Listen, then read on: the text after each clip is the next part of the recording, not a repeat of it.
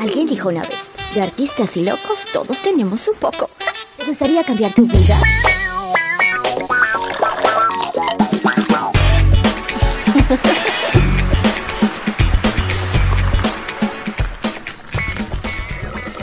de la diferencia que yo dije, este es el camino. ¿Cómo nadie me dijo que este es el camino? Que la alimentación era tanto.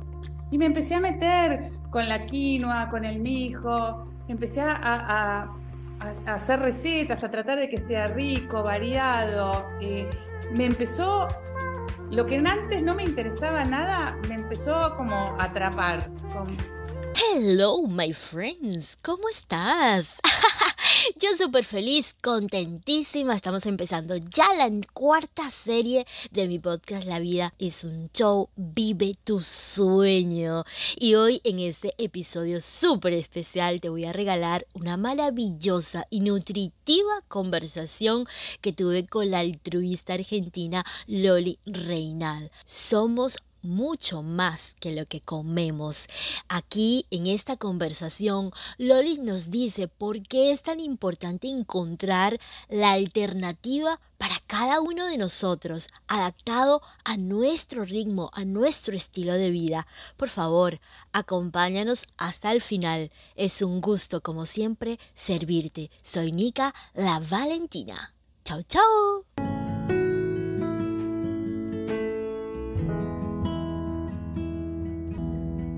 Bienvenida Loli, gracias por aceptar la invitación. No, muchísimas gracias a vos. Me encanta poder estar acá, tener esta oportunidad. Estoy feliz de estar con vos. Gracias. Gracias. Eh, luego de seguir tus redes sociales, ver lo que haces tan hermoso, una de las cosas que me llamó la atención, recetas saludables para empezar a cambiar hábitos, ¿no? Háblanos de ti, de lo que haces, ese antes y después, porque todos tenemos una historia y todos tenemos un antes y un después. ¿Quién eres y qué es lo que quieres aportar con lo que estás haciendo? Mira, yo te cuento, yo la verdad que no sabía cocinar, no tenía ni idea de lo que era la alimentación, comía muy mal, eh, no tomaba agua, eh, mi alimentación era un desastre. Y hace 12 años mi marido se enfermó con cáncer, no se quiso operar y quiso hacer tratamientos alternativos con el tema de la alimentación. Yo no estaba muy de acuerdo al principio, pero decidí apoyar su decisión y íbamos a los médicos, los médicos nos decían todo lo que no se podía comer, pero nadie nos decía lo que sí se podía comer. Entonces él empezó a bajar mucho de peso, cada vez estaba más débil, porque yo lo único que se me ocurría darle era pescado con ensalada, porque todo lo demás nada se podía, no se puede, no se puede, no se me ocurría otra cosa. Y él bajó mucho, mucho de peso. Y un día dije, si sigo así, eh, va a desaparecer. Tengo que encontrar la manera de que este hombre se alimente. Exacto, Y- que esté sano, Sí. saludable, pero no que se desaparezca. Así no vamos a ningún lado. Entonces, una, una mujer que el marido también había tenido la- el mismo tema y lo había, lo había sacado adelante con la alimentación, me enseñó a hacer un desayuno, nada más que un desayuno. Empecé con el desayuno. Te juro que a la semana era tan grande la diferencia, pero tan grande la diferencia que yo dije, este es el camino. ¿Cómo nadie me dijo que este es el camino? Que la alimentación era tanto.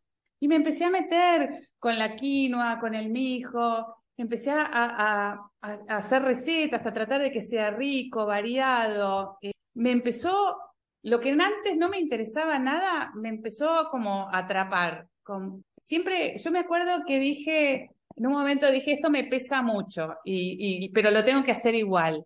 Entonces eh, me dijeron, las cosas que te cuestan hacerlas, ponelas en el corazón y la mirada cambia.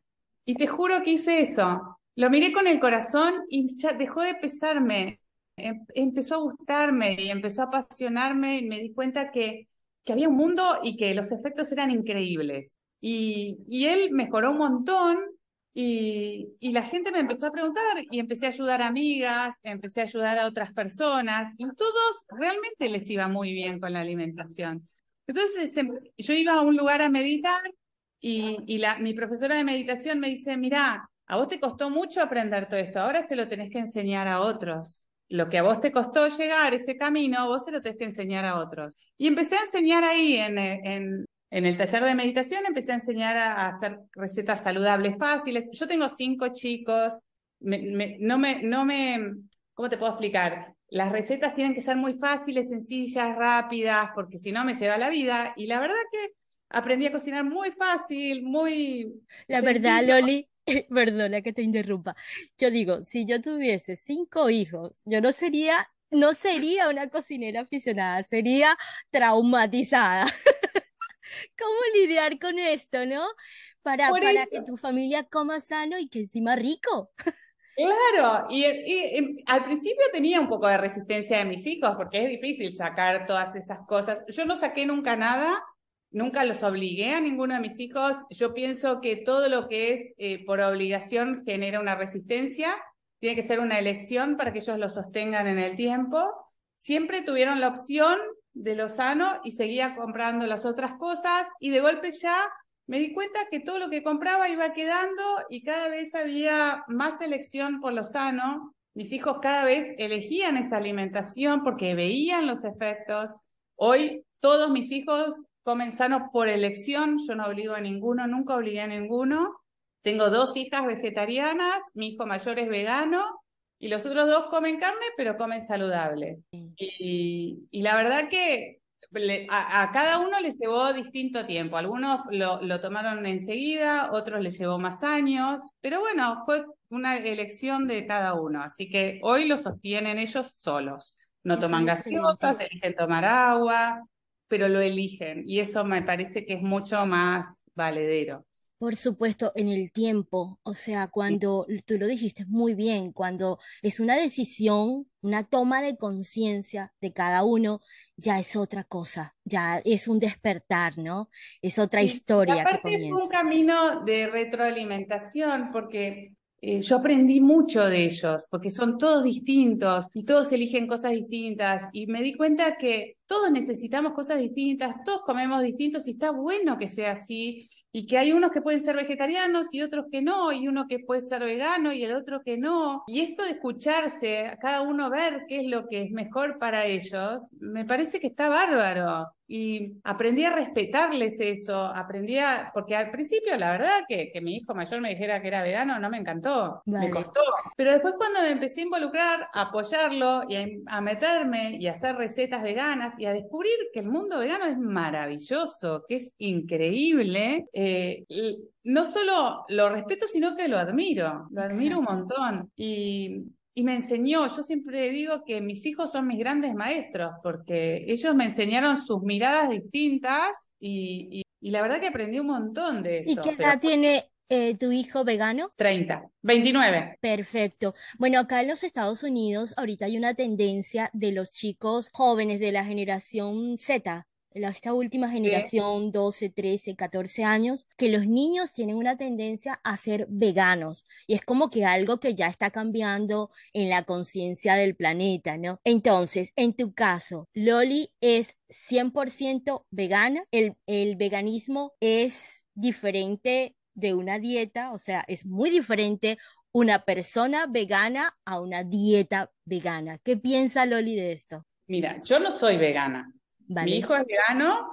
Eh, yo lo que creo es, no creo en las cosas muy extremistas. Me parece que nosotros somos todo, no somos solo lo que comemos. A mí no me gusta esa frase de somos lo que comemos. Para mí nosotros somos mucho más de lo que comemos somos seres sociales, eh, eh, nos divertimos, eh, vamos a fiestas, em, tenemos una vida que es mucho más que lo que comemos, estamos estresados, descansamos o no descansamos, todo eso es, también nos alimenta, entonces no somos solo lo que comemos.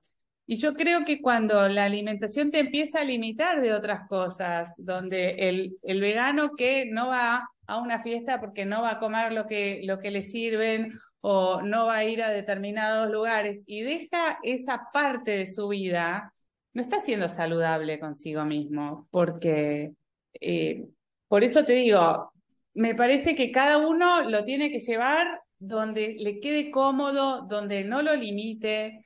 Si la alimentación que vos elegiste empieza a limitar, ya para mí te está, te está perjudicando más que ayudándote. Entonces, vos podés ser vegano eh, en un nivel saludable si, si, no, si no, eso no te perjudica en otros ámbitos de tu vida. sí, que digamos que no hay que irse nunca a los extremos. Sí, siempre el equilibrio. Yo le tengo miedo a los extremos, sí, porque el equilibrio, eh, eh, sí, el equilibrio para mí es recontra importante, porque los extremos me hablan de mucha inseguridad, de que lo que estás eligiendo no, no estás tan seguro, entonces necesitas ser tan extremista porque no estás tan convencido de lo que estás haciendo. Claro. Porque si no, ¿por qué no puedes convivir con, con todo? Tranquilamente, respetando lo que hace el otro, pero... pero sí, sí, de eso se trata. Se trata de, de ser tolerante, ¿no? De ser tolerantes, conociendo. Y con uno mismo también, con Por uno supuesto. mismo también. Sí, yo eh, en, una época de mi vida fui vegetariana extrema y, muy paradójicamente en esa época era que me engordé de una forma increíble porque lo que no comía en carne lo comía en harina y azúcar. Entonces luego ya eh, comencé a tomar conciencia, ya comía un poco más de pescado y hoy por hoy intento, de verdad que es como que algo natural en mí, ese deseo de cada vez tener una dieta mucho más saludable en todo el sentido y mucho más vegana, pero de vez en cuando sí provoca una carnita. Pero eso, eso me parece muy importante, que te aprendas a escuchar y que sepas lo que vos necesitas, porque no hay una regla que sea válida para todos, todos somos distintos. El tema es saber escucharnos, ver, ser conscientes y ver qué es lo que, lo que necesitamos nosotros, que probablemente no es lo mismo que necesita el de al lado, pero poder, eh, ¿sabes qué pasa? todo lo que vos reprimas por un lado te va a salir por el otro. Por ejemplo, el cerebro humano no entiende el no como, como no entiende el no. Si yo te digo, no pienses en un elefante, vos automáticamente. Y bueno, y pasa lo mismo, todo lo que vos reprimas y digas que no, lo vas a tener en la cabeza. Y eso también es alimentación. Aunque no lo comas, eso también es alimentación. Si vos no lo estás comiendo así, pero si lo tenés todo el tiempo en la cabeza porque lo estás reprimiendo, lo tenés en tu cuerpo. Claro, Loli, pero también se trata, eh, yo después de, todo este camino de, de, entender un poco mi proceso personal, entiendo que muchas veces también hay como que diferenciar. Cuando tú tienes un deseo, por ejemplo, tú quieres dejar de comer carne, ¿cierto? Pero tienes un hábito tienes un, hábito. Entonces, yo puedo cambiar ese hábito, claro que sí, porque no nacimos comiendo carne. Entonces, sí puedes, pero no fijando esa atención en que no voy a comer, no voy a comer, sino qué es lo que quiero comer, ¿verdad? que me gusta, que me, que eso, y, creo que de eso se trata lo que tú nos compartes, ¿no? Porque yo veo tu... probando, probando de distintas, que no, eh, yo en mi casa empecé instalando lunes sin carne, todos eran carne, y me dije, bueno, los lunes... Interesante, compártenos de eso. Claro todos los lunes se cocinaba sin carne. El lunes pasó a ser lunes y martes, eh, después lunes, martes y miércoles, pero porque fue solo, fue, era como que estaba buenísimo y esto es riquísimo, ¿y por qué no podemos comer eso hoy? Es como, antes era, era impensado que no se comiera, en Argentina, ah. que no se comiera carne todos los días, era impensado. A mí no se me ocurría una comida que no tuviera carne, no se me ocurría. Y hoy la verdad que cocino muy poca carne en mi casa, pero porque se dio naturalmente. y se da naturalmente cuando empezás a hacer otras recetas que son ricas y que te das cuenta que hay alternativas riquísimas, fáciles, que te sentís muy bien cuando las comes después. Entonces, cuando empezás a elegir la balanza, pero ahí porque empezaste a elegir, no te quedaste en la, decisión, empezás a elegir, siempre se trata de elegir, de tener opciones y elegirlas cuando vos tenés las opciones, ahí las elegís. Pero si, si nada más hay carne, y obvio, vamos a comer todos carne. Vale. Están las opciones y cada vez vamos a elegir menos esa, vas a ver, cada vez la eligen menos. Bueno, una de las cosas que llamó la atención, por lo menos para mí inmediatamente, fueron esas recetas tan sanas, pero también que se ven tan deliciosas. Cuéntanos un poco, ¿Ahorita solamente lo compartes con tus amistades o ya estás empezando a compartirlo con más personas? No, yo te voy a explicar. Mira, para mí es muy importante el placer en la comida, porque vos podés no tener hambre comiendo bife con ensalada o lentejas todos los días, pero vas a tener hambre de placer. Entonces, para mí el placer es, es muy importante, comer con, que te guste, que vos digas, como riquísimo, no tengo hambre, es variado, es saludable. ¿Por qué comería otra cosa? Si esto a mí me da muchísimo placer, ¿por qué lo haría? ¿Y por qué empecé? Yo estaba dando estos cursos en, meditación, después los empecé a dar en mi casa porque cada vez había más gente, yo daba, enseñaba a cocinar saludable, a cambiar hábitos. Yo tengo un curso que es eh, recetas rápidas, saludables, que son 15 recetas que yo le enseño a las mujeres que vienen a mi casa, son 15 recetas rápidas para no caer en comidas rápidas que no sean sanas, sino que, que veas que vos puedes hacer en 10 minutos una comida saludable mucho más rica que la salchicha. Exacto. Eh, bueno, yo enseñaba eso, otro curso que era de de desayunos y meriendas saludables. Todo esto presencial, todo esto presencial. Sí, a mí me, me, gusta mucho el trato personal, realmente, yo me nutro mucho de eso. A mí el contacto personal me parece muy importante, pero me agarró la pandemia y no pude dar más cursos, lo cual todas mis alumnas era como, me llamaban, me pedían mensajitos por WhatsApp, me pasaba pasando recetas. Entonces en un momento dije, ¿saben qué? Voy a empezar a pasarlas por la web, porque no puedo estar pasándole a cada una. Voy a armarme un Instagram y voy a empezar a pasarlas por la web. Entonces, lo que, así, lo que hago hasta el día de hoy es, ahora ya me olvido de hacerlo casi todas las noches o todos los días. Todo lo que cocinaba en mi casa, le sacaba foto y lo subía y explicaba cómo se hacía. Y es toda comida que comemos en mi casa. No hay nada que no sea cosas que yo hice para mi familia. Y toda la pandemia hice eso. Todo lo que yo cocinaba lo subía como para sentirme acompañada y, crear, seguir con esta red web, aunque sea de, de las cosas que yo compartía lo que les daba de comer eh, a mi familia. Pero a veces eh, es súper interesante y me encantan estas historias, me apasionan, porque yo estoy en una comunidad de mujeres y uno de los temas que tratamos allí es cómo la pandemia te cambió para mejor. ¿No? Entonces, ¿cómo esta situación te ha llevado a algo tan positivo en tu vida y ¿qué es lo que viene ahora? Porque bueno, viene más todavía, porque termina la pandemia, yo siempre seguía ayudando a gente que estaba enferma, empiezo a ayudar a, no sabes, no sé si lo conoces, Esteban Bullrich, el diputado argentino que tiene ELA. En el tema bueno, hay un diputado argentino que tiene ELA, que es muy, es muy, muy conocido acá. Yo lo empiezo a ayudar con la alimentación y empiezo a trabajar con su nutricionista. Ella me decía más o menos cómo, cómo tenía que, qué nutrientes tenía que, eran importantes, para dónde tenía que encarar su alimentación. Y me acuerdo que un día, viéndola a ella, dije, yo quiero hacer lo que hace ella. Bueno, hace un año que estoy en la facultad, estoy estudiando nutrición en la facultad. muy bien. Aunque yo, yo, me voy a atrever, yo me voy a atrever a decirte algo. Cuando yo entré a la universidad a estudiar actuación, yo fui por, por un tema académico, pero yo siento que cuando tenemos ese don y ese talento, eso es formalidad. Yo creo que tú no necesitas ningún entrenamiento y que es natural en ti y que está esa misión en ti de compartirlo. Claro que sí, si alguien no te lo ha dicho, te lo tengo que decir yo, porque es, es tan eh, talentoso, tan creativo como lo haces de verdad. Así que bueno, como un complemento está bien, pero ya tú eres un artista en la cocina. Yo, en realidad, yo de joven estudié, yo soy psicopedagoga. Nunca ejercí porque tuve cinco chicos y la vida me llevó más, por ¿Qué más? ¿Qué más entrenamiento? Pero bueno, Hoy estoy en la universidad, eh, acabo de terminar mi primer año, ayer rendí química, que para mí química era tan difícil, tan difícil, no sabes lo difícil. Mm. Soy lejos la más grande de mi clase, pero lejos, le llevo 20 años, 25 años a la que me sigue, pero bueno, estoy chucha, estoy muy contenta, las trato como si fueran todas mis hijas me está diciendo que tengo 10 minutos, así que ah, vamos a tener que ir cerrando un poquito.